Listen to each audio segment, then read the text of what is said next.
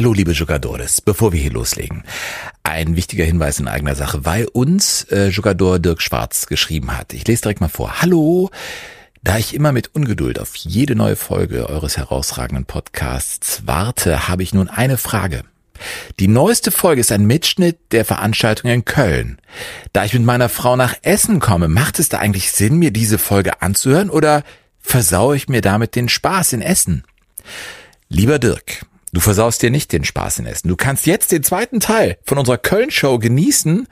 Und das ist so, wenn Burkhard und ich auftreten, gibt's immer ein neues Programm. Also in Essen äh, am 22.8. das ist ausverkauft. Ja, haben wir was Neues. Aber wir haben für alle, die uns mal sehen wollen, äh, Tickets. Und zwar für das BR Podcast Festival am 14. Oktober in Nürnberg. Das wird bestimmt ganz toll.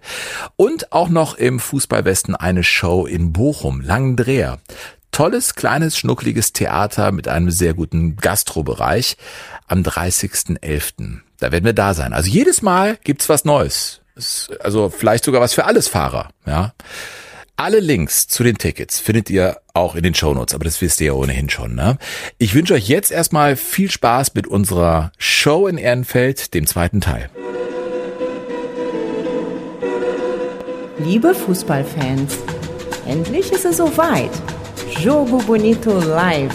Freut euch auf Sven Pistor und Burkhard Hupe mit ihren Fußballgeschichten und viel Spaß.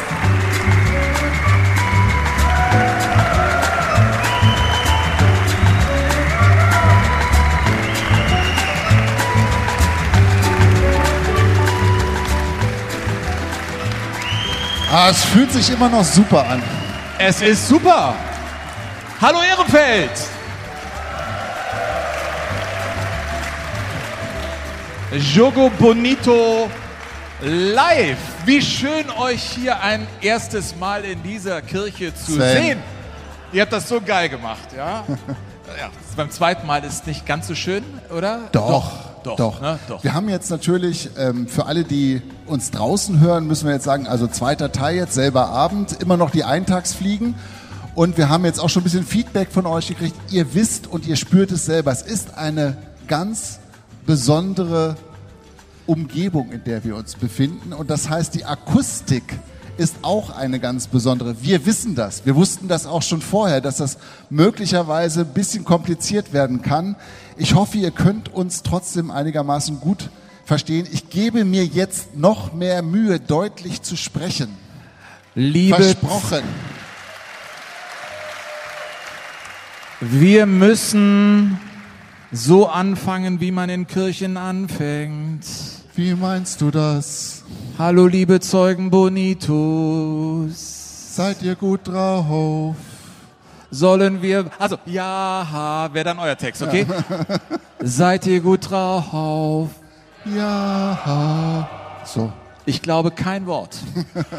Wieso nicht? Nein, wie cool. Es ist einfach geil, hier zu sein. Wir sind heute in Köln im August nach, wir, ey, wir machen bald Sommerferien. Das war ein Fußballjahr, also um ehrlich zu sein, nach diesem Desaster gestern gegen die Ukraine, wobei, boah, das ist ja echt schwierig. Eine Woche ist es jetzt her, wenn ihr Ja. das da draußen hört. Kann man irgendwie keinen Ball mehr rollen sehen, oder? Ich brauche jetzt mal sechs Wochen Schweden, Angeln, kein Fußball. Aber dann sind wir wieder da, lieber Burkhard. Im August in Essen. Das ist leider ausverkauft. Aber es gibt äh, in den Show Notes zwei Live-Auftritte. Einmal beim BR Podcast Festival im ähm, Oktober. Ist das 14. Oktober? Sehr schöne Nummer. Oder Ja. am 30. November in Bochum, also hier im Fußballwesten. Das als kleiner Hinweis, als Vertriebsonkel. Die Heizdecke ist verkauft. Wir können wieder loslegen, Herr Hupe. Ja, und wir sind ja immer noch bei den Eintagsfliegen, Eintagsfliegen. oder bei den One-Hit-Wondern. Ja. Und das eines der größten One-Hit-Wonder in der Musikgeschichte ist ein Song aus dem Jahr 1967. Und den habe ich mitgebracht, weil jetzt im Folgenden es sich, Ich hoffe, dass du es sich mitgebracht hast. begibt, dass wir ins Jahr 1967 einbiegen, weil es weiter. da einfach sehr, sehr viel zu entdecken gibt, was Ja. Meisterschaften angeht. Ja, Deutsche. Meisterschaften, ostdeutsche Meisterschaften, all das fand 1967 statt, Sven. Und das war der Soundtrack. Da ist er doch.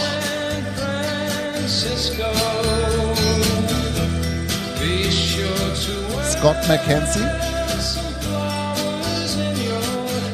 Schön, ne? Ja. Das, obwohl der ja diese Zeile hat, if you're going to San Francisco, be sure to wear flowers in your hair. Das wäre jetzt für dich ein bisschen kompliziert geworden, ehrlich gesagt. Bodyshaming, Alter, das geht ja gar Wieso nicht, nicht? ey. Natürlich Was? geht das. Was glaubst du, was ich alles in meinen Haaren trage? Ja? Ja. Willst du nicht wissen? Ja. Ja. Stimmt, das war ein One-Hit-Wonder. Ja. Das war ein One-Hit-Wonder von Scott McKenzie. Ja. Und weil es jetzt ja auch so ein bisschen um deutsch-deutsche Geschichte gehen soll, wir versuchen ja auch immer, den Fußball in der DDR abzubilden, ähm, kann ich an dieser Stelle eine kleine Geschichte erzählen von Scott McKenzie, der also tatsächlich nur diesen einen großen Hit gelandet ist und mit diesem Hit viele Jahrzehnte lang durch die Welt getingelt ist und davon leben konnte. Und der war unter anderem in Leipzig kurz vor der Wiedervereinigung und hat dann ein Konzert gegeben. Das muss sehr, ja, einprägend für ihn gewesen sein, weil er danach sagte, das sei das großartigste Erlebnis für ihn als Musiker gewesen, in Leipzig auf der Bühne zu stehen, weil nach dem Konzert die Menschen zu ihm kamen und sagten, dieser Song, If You're Going to San Francisco, die Hippie-Hymne aus dem Jahr 1967, hat uns damals Ende der 60er Jahre so viel Kraft gegeben, dass wir das total genießen, dass wir das jetzt als freie Bürger hören können bei uns in der Stadt. Und er hat dann danach gesagt, danach hätte er hunderte Autogramme gegeben in alten ostdeutschen Reisepässen. Das wäre ein bisschen spooky gewesen, aber es wäre unvergesslich geblieben. Ja, One-Hit-Wonder, ey. Ähm, ich habe eine kleine Liste mir hier aufgeschrieben der Nationalspieler, die wirklich nur ein einziges Mal gespielt haben. Ja. Das finde ich ziemlich interessant, was für Namen da man äh, entdeckt. Unter anderem, äh, ich meine, äh, die historisch Bewanderten unter euch, das sind ganz, ganz viele, werden wahrscheinlich sagen, ja, ist ja klar. Aber ich bin erstmal über den Namen Max Merkel gestolpert. Oh, Weil Österreicher, Österreicher. ja. Aber 1938 oh.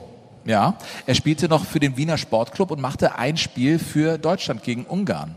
Es Muss endete aber 1 zu dann im, 1 im, ab wann war es dann? Im April oder wann hat er das gemacht?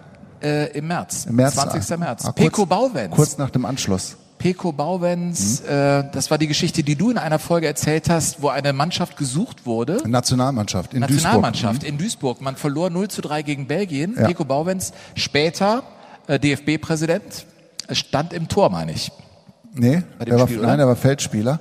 Und die Mannschaft, äh, die deutsche Nationalmannschaft war damals nicht komplett, weil der Spielausschuss, der sich damals traf, um diese Nationalmannschaft zusammenzustellen, hatte die Spieler des Final, der Finalpartie um die deutsche Meisterschaft auch nominiert. Das war, glaube ich, Kiel und Karlsruhe.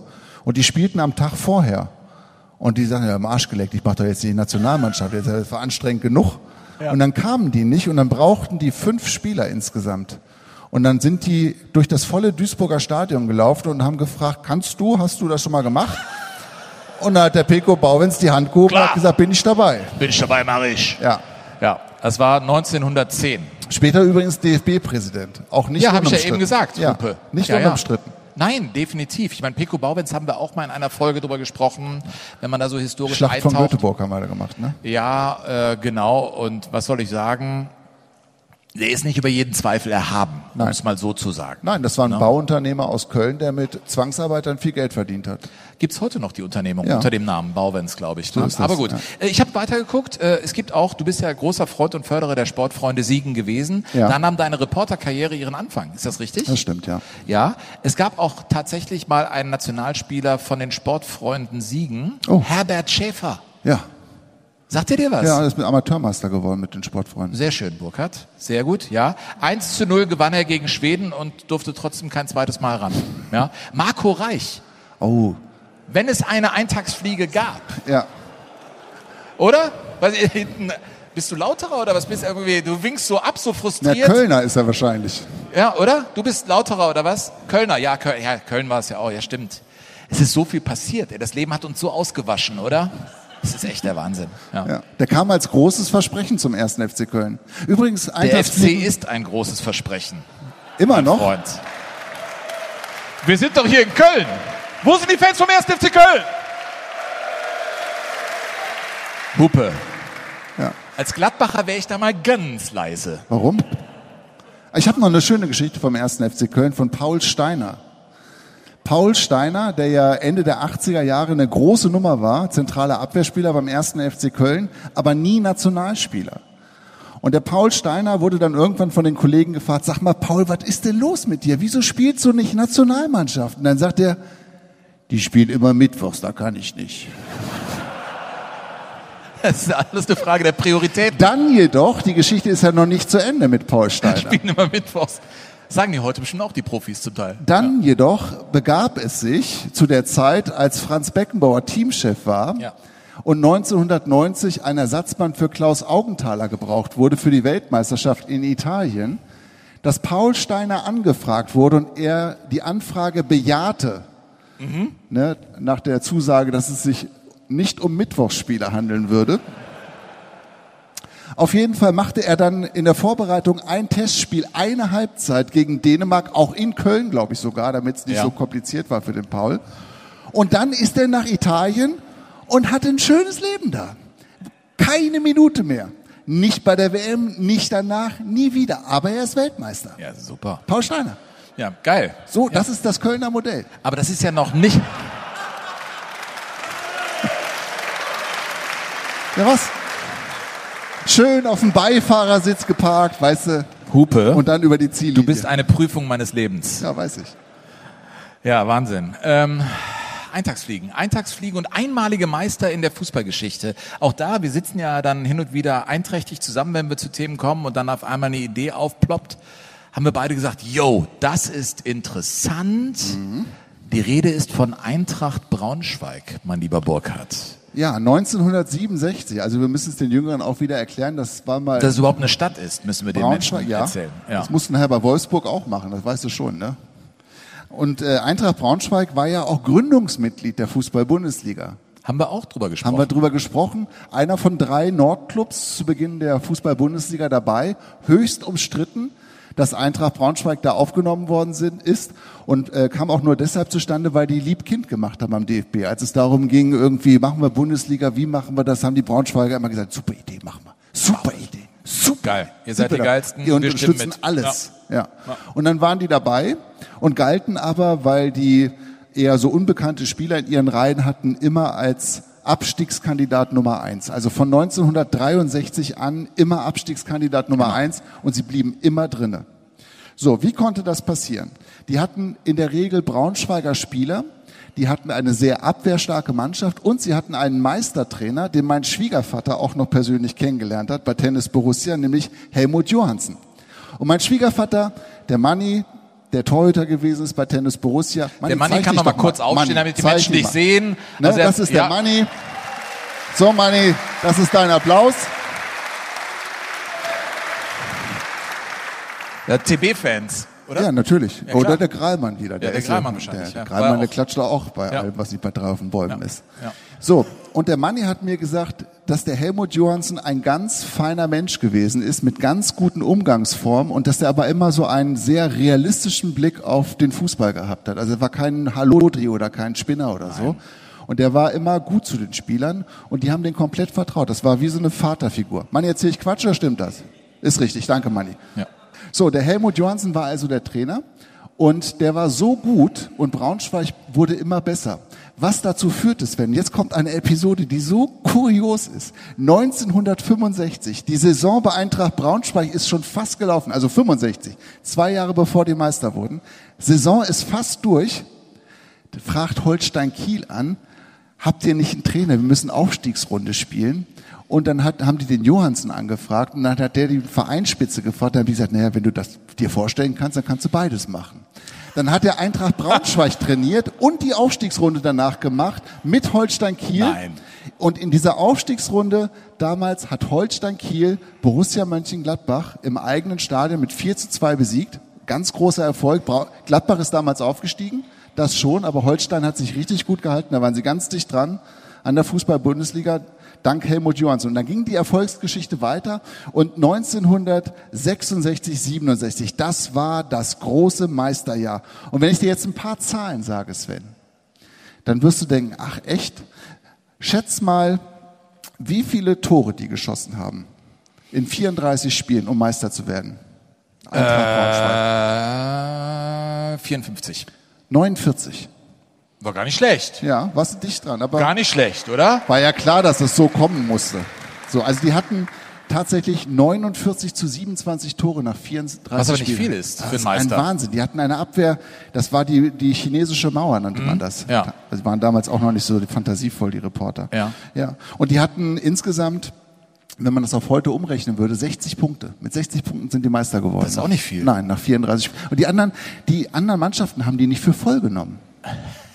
Und nach dem 34, ich meine, die waren, ich glaube, die waren an 23 Spieltagen waren die Erster, die Braunschweiger. Und sind dann einfach geblieben bis zum Schluss. Und dann kam, ich meine, wir haben jetzt eben Scott McKenzie gehört und haben diesen Soundtrack der Hippie-Bewegung noch im Ohr. Jetzt kommt aber die Braunschweiger Mannschaft nach dem Gewinn des Titels ins Braunschweiger Rathaus, wo sie vom Braunschweiger Bürgermeister empfangen werden. Der Jubel kennt keine Grenzen. Ihr, liebe Freunde von der Eintracht, die ihr diesen stolzen Titel in unsere Stadt geholt habt, habt auch durch eure Begeisterung bewiesen, dass hier unsere Stadt ein rechter Hort Wow. So, so hat man damals geredet. So sprach man. ja, und in Kalifornien Ja. sang man, if you're going to San Francisco. Ist halt Das schon- Braunschweig. Du, es Also ist das einfach war so. halt- Muss man akzeptieren. Ja. Auf dem Niveau bewegten die sich damals. Und man muss aber auch sagen, dass der damalige Präsident des Deutschen Fußballbundes, Hermann Gößmann, nicht zwingend anders geklungen hat. Im Namen des Deutschen Fußballbundes die Mannschaft vom SV Eintracht zum Deutschen Fußballmeister 1967. Alter, das klingt aber ein bisschen strange, muss Findest ich mal du? sagen. Also Man es ist man- nicht den Inhalt in den versteht 40ern, man ja. sondern in den 60ern Ja, gewesen. aber der was? Inhalt ist ja richtig. Boah, heftig. Es kommt doch immer darauf an, was hängen bleibt. Ja. Meister ist Meister. So, und dann hat Krass. der Norddeutsche Rundfunk damals schon was total Verrücktes gemacht. Der hat sich nämlich gedacht, das ist eine, wahrscheinlich eine Eintagsfliege, dass die Braunschweiger hier den Meistertitel holen. Und wir feiern und filmen mal diese ganzen Feierlichkeiten rund um Eintracht Braunschweig ab. Und das wurde dann im ersten ausgestrahlt. Fast südländische Begeisterung herrschte an diesem Sonnabend in der Stadt Heinrichs des Löwen. Zehntausende säumten die fünf Kilometer lange Strecke und wurden nicht müde, ihrer Eintracht zuzujubeln. Also fast neapolitanische Verhältnisse in Es ist Braunschweig. crazy. Ja. Was da los Da war in echt, das war crazy. Das wird noch besser. Ja. Es wird noch besser. Es gab nämlich, es gab natürlich ein Lied zur Meisterschaft. Du merkst, du bist in Deutschland. Mit braunem Hirsch auf gelben Dress. So spielt die Eintracht für uns auch. Stimmung steigt im Handumdrehen. So nimmt das Spiel dann seinen Lauf. Zeigt dann die Mannschaft, was sie kann. Das hält das Publikum in Bann. Wenn ich die Gesichter hier in der Kirche sehe, dann ist das eine Art chinesische Tropfenfolter. Braunschweig macht ein Spiel und Stürme vor. Eintracht Du findest sowas irgendwie auch geil, oder? Ja. Ich habe als Kind, ich musste immer Marschmusik hören Ja. bei meinen Eltern in der Küche. Du warst auch im Posaunenchor, ne? Ja, das Auch. stimmt. Ja. Wahnsinn. Eintracht Braunschweig, ey. So, und jetzt kommen, aber ich bin ja noch nicht fertig mit Eintracht Braunschweig. Weiß ich. Weiß ich. Man muss ja auch ein bisschen was über die Mannschaft selbst erzählen, Sven. Über den Torhüter Beispiel, Horst Wolter. Horst Wolter sagt dir vielleicht was, später auch Nationalmannschaft gespielt, 1970 dabei gewesen als Ersatzmann von Sepp Meyer in Mexiko und macht das Spiel um Platz drei. Hat er schön ihm geschenkt damals. Steht im Tor gegen Uruguay, Deutschland gewinnt durch Overath mit 1 zu 0. Und Horst Wolter ist bis heute der einzige deutsche Torhüter, der bei einer WM gespielt hat und kein Gegentor gekriegt hat. Echt? Ja. Ach. Das ist ja cool. Ja. Der beste Stürmer von denen war Lothar Ulsas. Der schoss 15 Tore damals in der Saison. Dann hatten die eine Abwehr mit Karg, mit Moll, mit Meier und mit Schmidt und der Libero. Und die gute Seele der Mannschaft war Joachim Behse. Und das Problem dieser Mannschaft war aber, dass die natürlich auch immer älter wurde. Ja. Und nicht besser. Nein. Und 1971 kriegten die einen Anruf von Horst Gregorio Canellas, den Obst- und Gemüsehändler aus Offenbach. Okay. Und dann kriegten die einen Anruf aus Bielefeld. Und dann kriegten die einen Anruf aus Oberhausen. Dinge nahmen ihren Lauf. Ja. Und die Summe dafür, dass sie am letzten Spieltag gegen Oberhausen gewinnen oder verlören, mit Absicht, mit Nachdruck, wurden immer höher. Und am Ende hat, glaube ich, Bielefeld den Zuschlag gekriegt für 170.000 Mark. Und die Spieler haben das auch gekriegt und die sind natürlich, was heißt natürlich, die sind halt alle aufgeflogen. 14 Spieler von Eintracht Braunschweig sind damals hochgegangen und die Karriere von vielen, vielen aus der Meistermannschaft ist dann mit diesem Bundesligaskandal so zu Ende gegangen. Wahnsinn. Ja. Das ist die Geschichte von Eintracht Braunschweig. So Danke, aus, Burkhard. Danke. Ja. Ja, wir bleiben. Dankeschön. Wir bleiben äh, in Niedersachsen und äh, da ist ein Verein, was soll ich sagen, der polarisiert schon. Also wenn ich da samstags bei Liga Live stehe und das Spiel zwischen Wolfsburg und Leipzig läuft, Dann, dann kann es sein, dass ich hin und wieder auch sage, Mensch, es gibt Menschen, die behaupten, das sei die schwarze Messe des deutschen Fußballs. gibt es. Ich weiß Dich. nicht, ob ich das schon mal moderiert habe, aber ich glaube, es ist so. Aber es ist ja erstmal, das zu behaupten, dass es Menschen gibt, die das behaupten, ist ja wiederum okay, oder? Jedenfalls, weil das Gegenteil muss ja erstmal bewiesen werden, oder? Du hast mir das doch erzählt seinerzeit. Ähm, der VfL Wolfsburg wurde deutscher Meister. Wir sind beim Thema One-Hit-Wonder, vielleicht wird's mehr, aber äh, beamen wir uns rein in das Jahr 2009. Felix Magath ist Trainer in Wolfsburg und es klingt so. Nächste Chance! Tor! Wieder! Tor! Das Tor des Tages von Grafitsch gegen fünf Bayern und dann mit der Hacke ins Tor für den fabelhaften VfL Wolfsburg. Die Fans hier schwenken die grün-weißen Fahnen. Und jetzt ist Schluss. Der VfL Wolfsburg ist deutscher Fußballmeister 2009. Ein kleines Fußballwunder. Oh Gott, oh Gott, oh Gott, oh Gott, oh Gott, oh Gott, oh Gott, oh Gott. Wir sind Wolfsburg. Wir sind deutscher Meister. Super! Ja. Deutscher Meister! Ja, es ist der Wahnsinn. Das Stadion klang nicht ausverkauft, ehrlich gesagt. Ja, ich meine, der VfL Wolfsburg, wir haben auch große Unterstützer im Club de Jogadores. Und einer kommt, man merkt, die Gemeinde wird still. Ja. Und einer kommt und hat uns geschrieben, Burkhard. Du bist bei den Psalmen angekommen jetzt hier. Ich, in ja, es. Mhm. ist eine Lesung. In einer Kirchengemeinde gibt es auch Lesungen. Ich lese etwas vor, Mhm. das ich bekommen habe, weil wir hatten Wolfsburg auf dem Zettel. Und uns schreibt Ulf, der mir schon mehrfach geschrieben hat. Äh, ganz netter, ganz im Ernst. Und er hat ein Buch geschickt und sagte, unbedingt vorher lesen und dann das Geschenk auspacken. Hier steht, hallo Sven. Da du mir von Jogador zu Jogador die Hand gereicht hast, vielleicht erinnert ihr euch, wir haben das vorgelesen, dachte ich mir, dass ich dir nach deiner Aussage, Meinung, äh, also im Schrägstrich hat er das so abgesetzt, ein kleines Geschenk zukommen lassen möchte. Dies ist äh, mit viel Humor zu sehen und ich hoffe, damit ein kleines Lächeln in dein Gesicht zu zaubern. Ich würde mich freuen, wenn du hier vielleicht auch äh, einen findest. Er hat mir ein Buch geschickt, das ich dir auch dann leihen soll, wenn ich es gelesen habe. Er schickte das Buch 111 Gründe, den VfL Wolfsburg zu lieben. Ich habe, lieber Ulf, ich habe da drin geblättert. Ja. Äh, und da finden sich so Sachen, weil wir unabsteigbar sind. Und dann wird da eben so erzählt, warum die eben unabsteigbar sind. Und äh, ein anderes Ding ist, äh, es ist super gut, weil wir dank Jürgen Klopp in der Bundesliga sind. Du erinnerst dich, Klopp schaffte es mit Mainz nicht. Wolfsburg ging hoch. Und an einer Stelle muss ich sagen, Ulf, da wurde es für mich äh, knifflig. Das ist nämlich der 33. Grund, der dann auch in anderthalb Seiten aufgeführt wird. Und äh, das trägt den Titel... Äh, weil wir älter sind als der erste FC Köln. Das ist ja überhaupt kein Problem. Das ist, Das ist ja auch nicht so. so schwer eigentlich. Nein, aber das ist, wie soll ich sagen, ich nehme das mit Humor, aber Wie viele Jahre liegen dazwischen? Zwischen Wolfsburg und Köln? Du, da liegen ja drei Jahre dazwischen. Drei Jahre nur, Drei. ne? 45 sind die aber, gegründet? Ja, ich, ich überlasse dir dieses Buch für den Sommer. Du, äh, nein, also das, das, das schon, Burkhard, äh, nimm es mit und sag mir, ob ich es dann irgendwie doch in Gänze lesen soll oder nur einzelne, ausgewählte Kapitel. Eins ist sehr interessant, lieber Ulf, vielen Dank. Also ganz im Ernst, bei allem Gefoppe, man darf ja alles sein. Man darf auch Fan vom VfL Wolfsburg sein. Ja.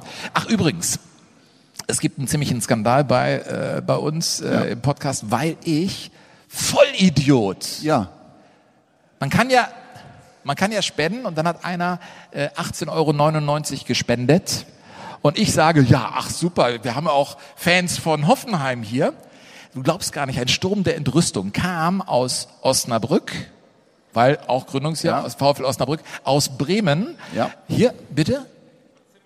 AC Mailand, Ja. siehste, So. so. Und ich stehe letztens beim Pokalfinale und dann, ich meine, die Frankfurter haben eine richtig geile Show gemacht, zumindest vor dem Spiel.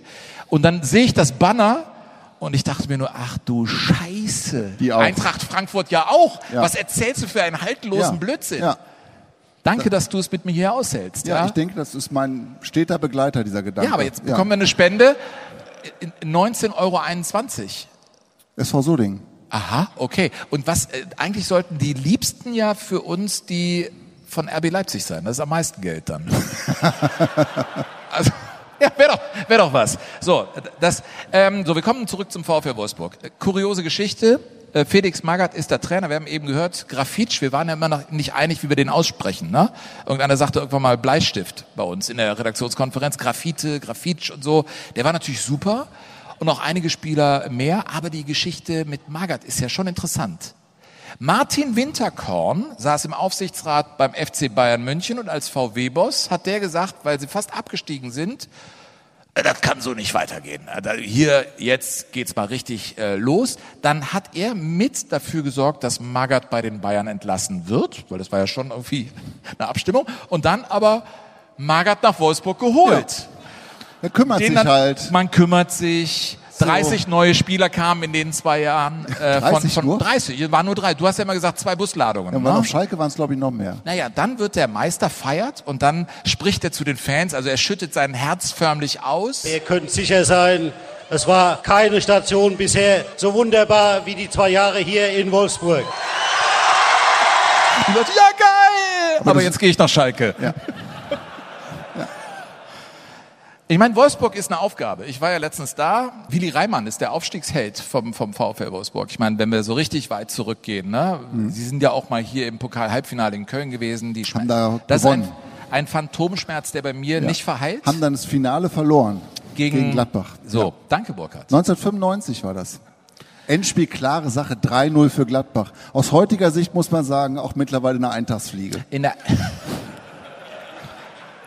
in den 80er Jahren spielte ja Wolfsburg meines Wissens nach in der Oberliga Ja. vor 500 Leuten. Wurde Mitunter, dann natürlich, ja. wir können da über natürliche Größen von Fußballvereinen ernsthaft mal diskutieren. Mhm. Die Frage ist, ob dieser Verein zu groß gemacht wurde mit dem Geld, mit dem er ausgestattet wurde. Jedenfalls kam einer wie äh, Waldas Ivanauskas, der sollte kommen vom Hamburger Sportverein, man wollte ihn irgendwie verpflichten. Er kam mit seiner Frau in die Autostadt reingerollt und die Frau sagte, und ich bin auch letztens da mal hingefahren, weil das auf gar keinen Fall, du drehst um, wir werden hier, und er kam nicht zum VfL Wolfsburg, weil seine Frau gesagt hat, nein, das machen wir nicht. Und Willi Reimann sagte immer, ich dachte, es geht um Fußball und nicht um schöner Wohnen. Ja, Ja. ja das, ist, das ist Wolfsburg, das ist eine Aufgabe des deutschen Fußballs gewesen. Ja. In der Beziehung, Man muss aber auch ich, für diejenigen, die noch nie in Wolfsburg waren, also es gibt diesen Bahnhof und dann gibt es den Mittellandkanal und dann gibt es Geschäfte und dann gibt es viel Grün, es gibt ein paar Seen und diese Stadt gibt es jetzt seit 1938. Ne? Kraft durch Freudestadt war das früher. Ja, ja, ja, ja, absolut, 38 definitiv, von ja. den Nazis aus dem Boden gestampft und ähm, man tut vielen Wolfsburgern wahrscheinlich Unrecht, wenn man sich nur über die Stadt lustig macht, aber ich kann jeden ICE-Führer verstehen, wenn er durchfährt. Ja. Der VfL Wolfsburg. Sven, ich habe noch, ich habe noch äh, einen kurzen Nachtrag zum Jahr 1967. Ich hatte ja versprochen, Ehrlich? ich mache auch den DDR-Meister Oh. von 1967. Und das ist eine ganz besondere Geschichte, weil der DDR-Meister von 1967 war der FC Karl-Marx-Stadt. Und jetzt werden vielleicht der eine, wird der eine oder andere denken, ja Mensch, warum? Die sind doch ein paar Mal Oberligameister geworden. Ja, Karl-Marx-Stadt war insgesamt viermal Oberligameister, aber die ersten drei Male als SC Wismut Karl-Marx-Stadt. Und die spielten nicht in Karl-Marx-Stadt, sondern in Aue. Warum? Ja. Weil die alle verrückt waren. Ja, haben wir ja drüber gesprochen. mal Die waren völlig gaga. Ja. Ne, die haben einfach diesen großen Club SC Wismut gegründet und haben dann alle Abteilungen unter dieses eine Dach vereint. Die spielten weiter in Aue Fußball, gehörten aber zu Karl-Marx-Stadt und Aue wurde dreimal DDR-Meister als, als Karl-Marx-Stadt. Und das Interessante an der Geschichte ist, weil wir auch über Eintagsfliegen reden, es gab 1956 gab es ein Freundschaftsspiel zwischen Wismut Karl-Marx-Stadt und Okay. dem ersten FC Kaiserslautern. Ja. In Leipzig vor 100.000 Zuschauern. Freundschaftsspiel. Und in diesem Spiel gelang Fritz Walter ein Tor, das er so nie wieder geschossen hat. Er lag waagerecht in der Luft und hat den Ball mit der Hacke Ja. ins Tor gezogen. Ja, da das war Foto in diesem von. Spiel. Es gibt ein Foto, aber es gibt keine Filmaufnahmen. Mhm. Ja. Und das war also, das war der SC Wismut Karl Marxstadt. Und als sie dann 1967 wirklich DDR-Meister wurden, richtig als Karl Marxstädter, heute Chemnitzer FC, ist ja klar, da hatten die fast 23.000 Leute im Stadion, was für DDR-Oberliga-Verhältnisse enorm gewesen ist. Da kam also bei weitem keiner ran. Und jetzt kommt noch ein Bonbon zum Oh. Ende dieser kleinen Episode. Am Ende der Saison 66, 67 in der DDR-Oberliga, es gab 14 Clubs. Was glaubst du, wie viele Punkte lagen zwischen dem dritten und dem zwölften Tabellenplatz am Ende der Saison? Zwischen dem dritten und dem zwölften. Wenn du es so fragst, können es nicht viele sein. Ähm, Zwei-Punkte-Regel oder umgerechnet? Zwei-Punkte-Regel. Zwei-Punkte-Regel. Ähm, das ist in der zweiten Liga bei uns. Wenn die Leistungsdichte groß ist, dann ist Jetzt das sag ganz endlich oft eine so. Zahl. Äh, fünf. Zwei. Nee!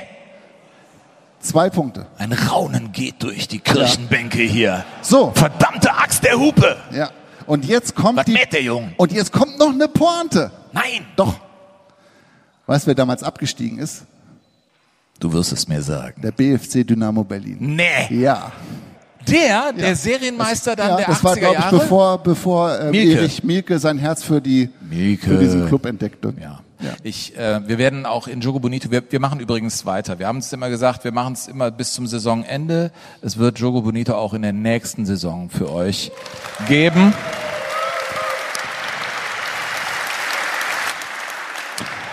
Immer wieder auch mit Live-Veranstaltungen. Wir werden euch auf dem Laufenden halten. Ich glaube, wir haben eine gute Zeit, oder?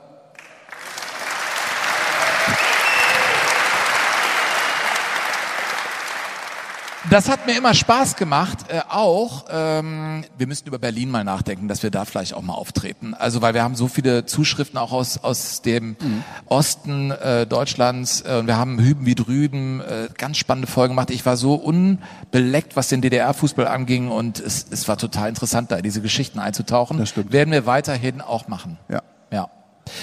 Burkhard, Eintagsfliegen. Wir haben einen Verein hier in Köln, der hat es zurzeit schwer.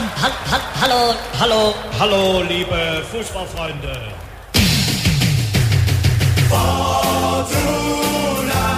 Ja. Auch musikalisch ist das eine Aufgabe. Ja. Fortuna Köln, äh, was soll ich sagen?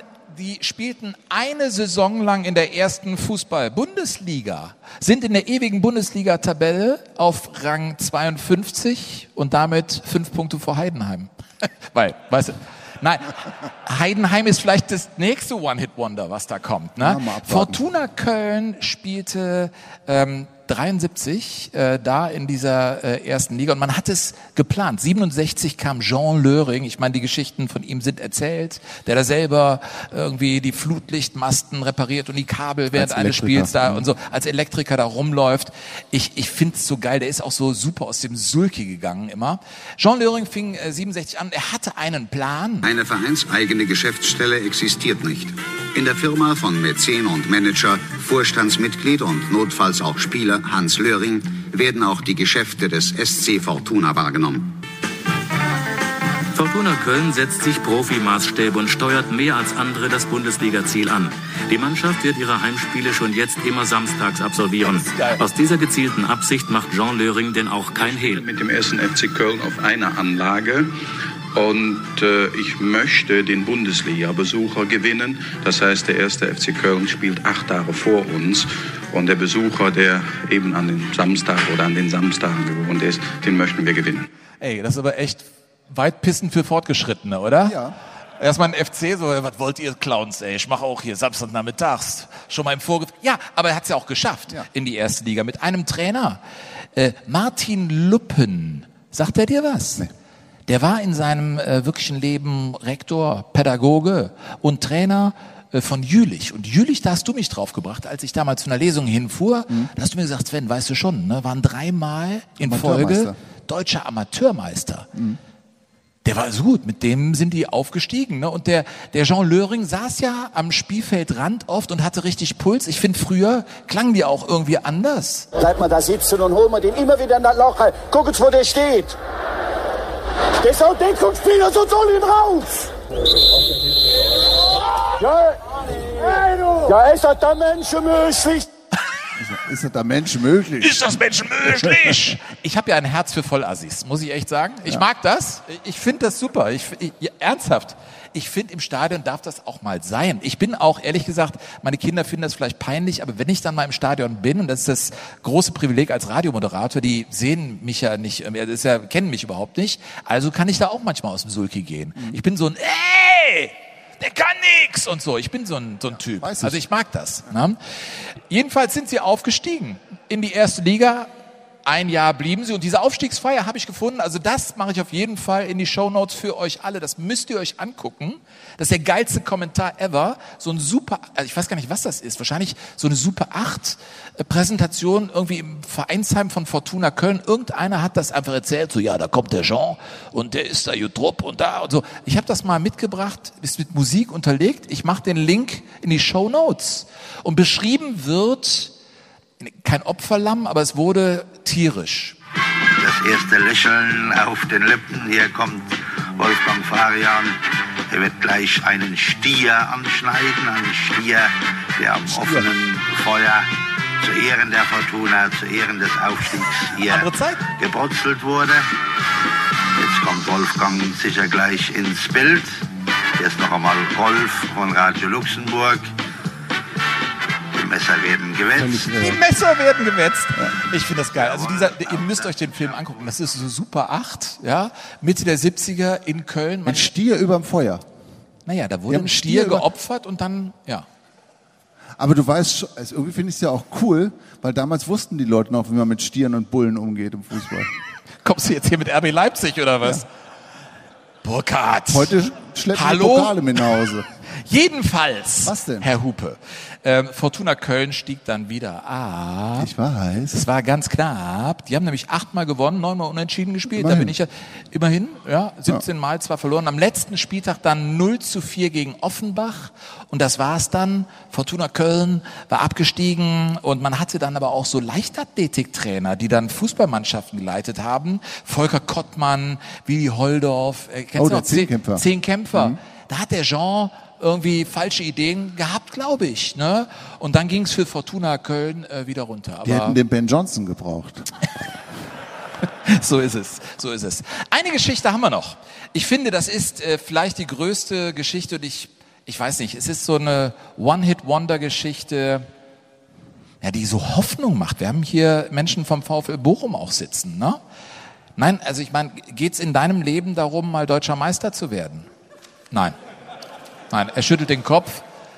Ja, oder ich meine, äh, Manni, ne, dein äh, Schwiegervater, großer Fan vom MSV Duisburg, ne? Ja, Leicester City war im Prinzip auch sowas wie der MSV Duisburg, ja, des englischen Fußballs bis in das Jahr 2016, denn die hatten viermal im Pokalfinale gestanden und nicht gewonnen. Du kennst das, Manni, ne? Ja. Waren Vizemeister geworden, Gründungssaison in der Bundesliga, MSV Duisburg. Rudi Gutendorf. So, Und aber Helmut dann Rahn. kam natürlich diese Wahnsinnssaison 2016, Leicester, ne, oder? Ja, und ich muss sagen, am Anfang habe ich das so interessiert wahrgenommen, dass in der Premier League auf einmal ein Club oben stand, den man gar nicht so kannte, die Foxes, also Leicester City ist ja Foxes, ist ja ihr Spitzname, und die gingen da nicht weg. Und dann gab es immer verrücktere Geschichten, die über Leicester City erzählt wurden, und man dachte, ey, das ist ja jetzt irgendwie, das ist ja irgendwie eine, eine getürkte Nummer, das ist, das ist ja nicht echt, was sie, das ist doch irgendwie ein Hollywood-Streifen, der jetzt da gedreht wird, dass eine Mannschaft vollgespickt mit Nobodies, unter anderem auch aus Deutschland, dass die in der Premier League, also jetzt auch nicht in irgendeiner Operettenliga, alles wegknallt, Tor um Tor schießt und ähm, drauf und dran ist, Meister zu werden. Es war äh, einfach unglaublich. Wir können die Namen durchgehen. Robert Huth oder Huth, Houthi, wie er genannt wurde, der im vielleicht entscheidendsten Spiel zwei Tore geschossen hat. Das muss man sich vorstellen. Gegen Manchester City führte Leicester mit 3 zu 0. Here comes the corner kick, and Huth is there again, and it's three! Robert Huth! Leicester City are in dreamland here! Where next in this astonishing story?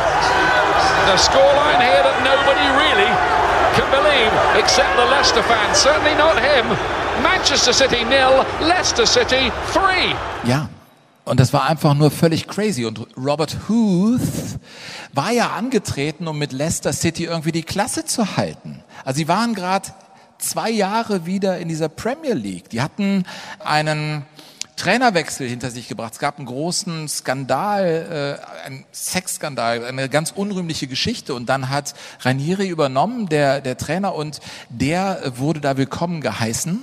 Und, Das äh, war in der Vorbereitung, ne? dieser Skandal. War Genau, und dann hat er- in Asien unterwegs. Ja, in Asien, in Thailand und dann war äh, der Sohn vom Trainer verwickelt in, in eine wirklich blöde Geschichte, eine, eine ja einfach schlimm.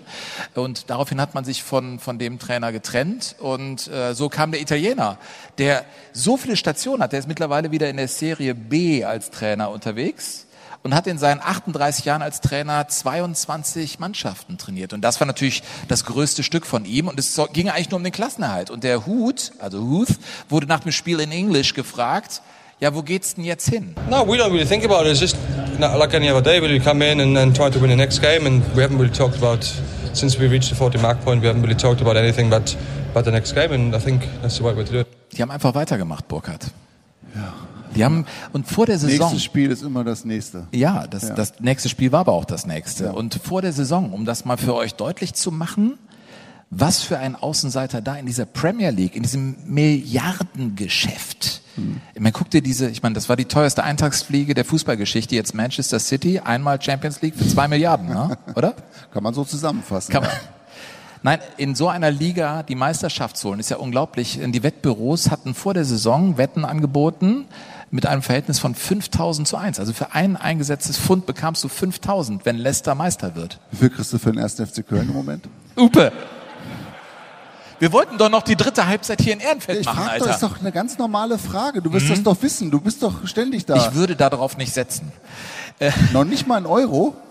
Nein! Wenn ich, wenn ich dir 10 Euro Ach, darum geht es würde. doch nicht, Burkhard. Warum So, denn nicht? Leicester wurde jedenfalls... Mit Luca Waldschmidt, das wird ganz toll. Mal, Bestimmt. als- du hast eine richtig geile Saison gespielt mit Gladbach. Ich ne? habe doch gar nicht mitgespielt. Der,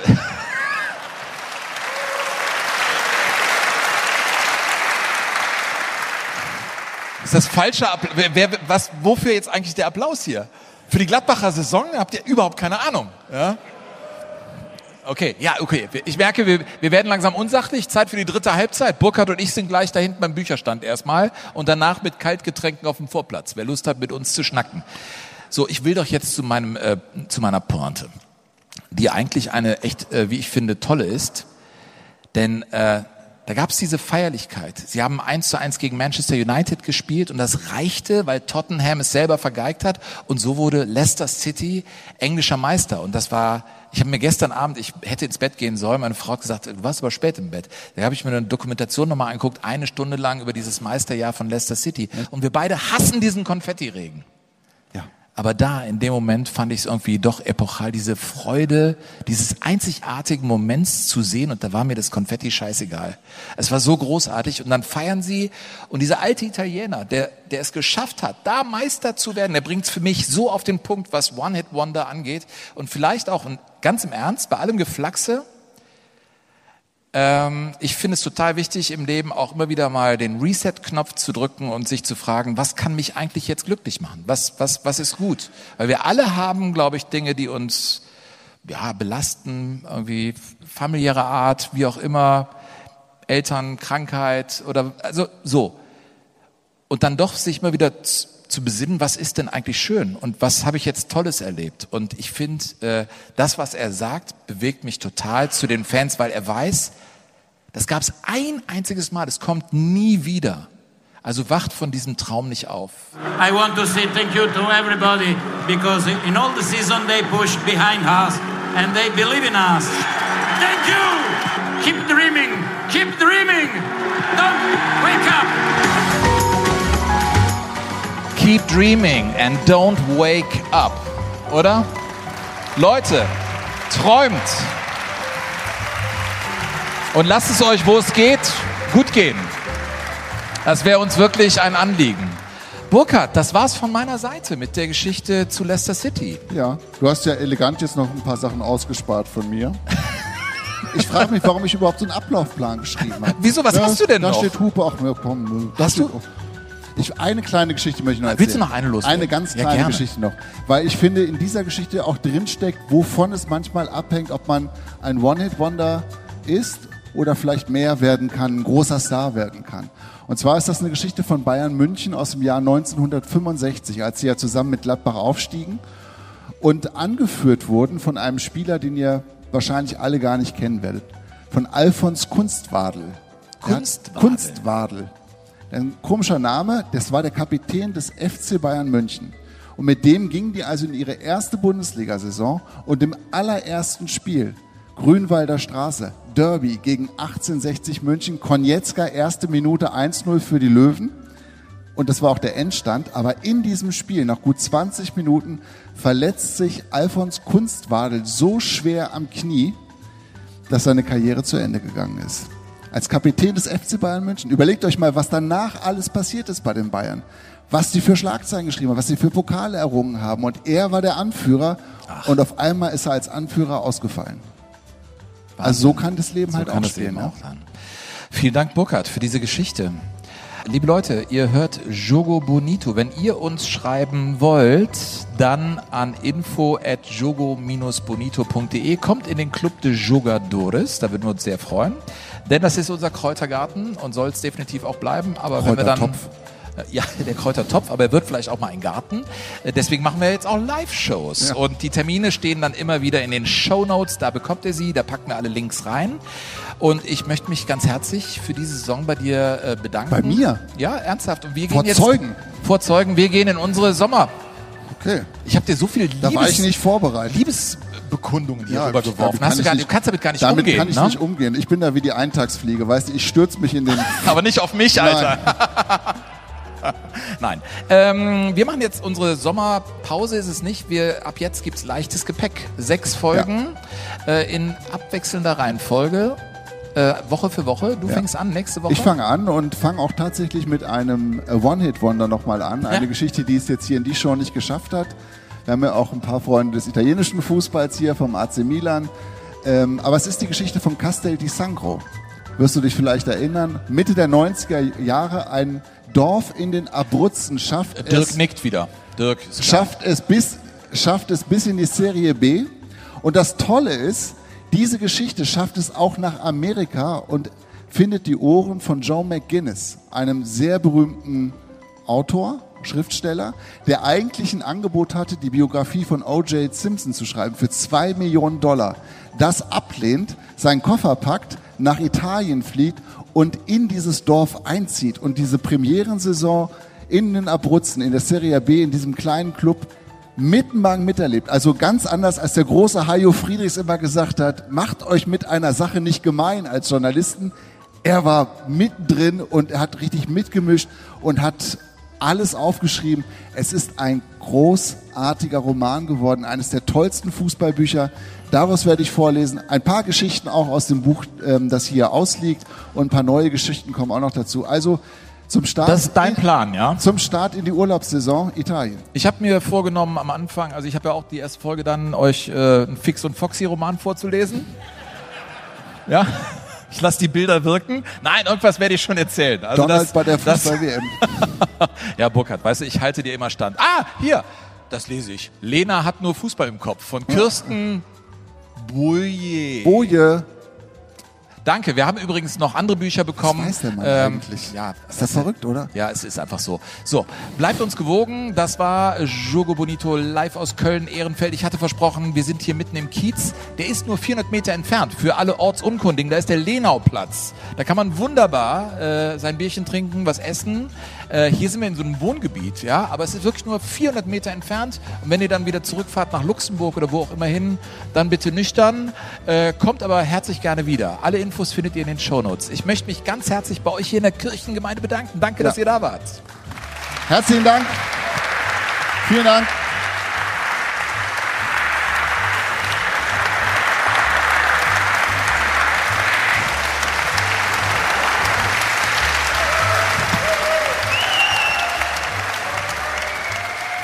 Burkhard Hupe.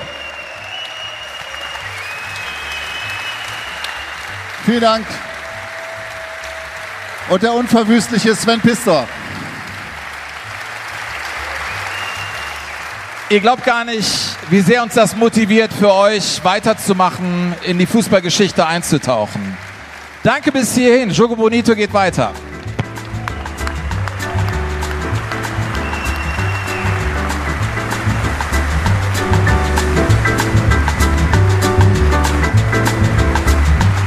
Jogo Bonito. Das schöne Spiel. Der Fußball-Podcast mit Sven Pistor und Burkhard Hupe.